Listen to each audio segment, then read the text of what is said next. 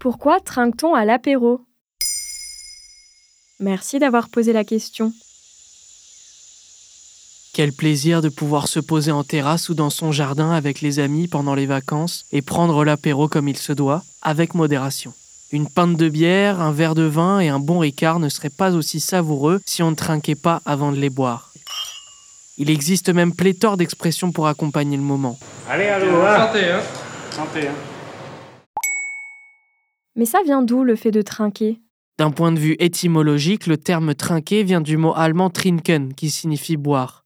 D'un point de vue historique, l'hypothèse la plus retenue ferait remonter cette tradition au Moyen Âge. En effet, l'empoisonnement à la boisson était monnaie courante. Alors dans les banquets, pour s'assurer de leur bonne foi, les seigneurs prenaient le temps d'entrechoquer leurs verres afin que leur nectar se mélange.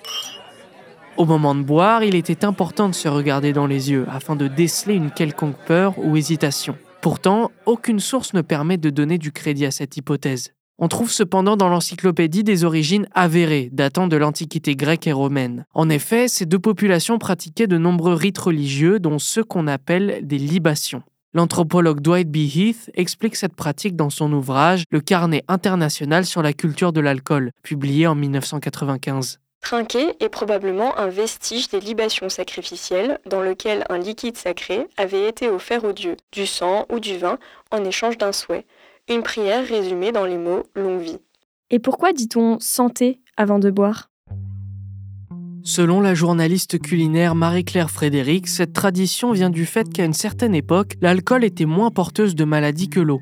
Voilà pourquoi le meilleur moyen que les hommes ont trouvé pour rendre l'eau de boisson potable est de la transformer en bière ou en vin ou de lui adjoindre une faible quantité d'alcool afin de l'aseptiser. Ce n'est donc pas un hasard si c'est en levant un verre de vin et non pas d'eau que l'on prononce la formule rituelle à votre santé. En effet, les boissons issues de la fermentation alcoolique permettent de limiter la contamination de l'eau. Mais que signifie ce geste aujourd'hui?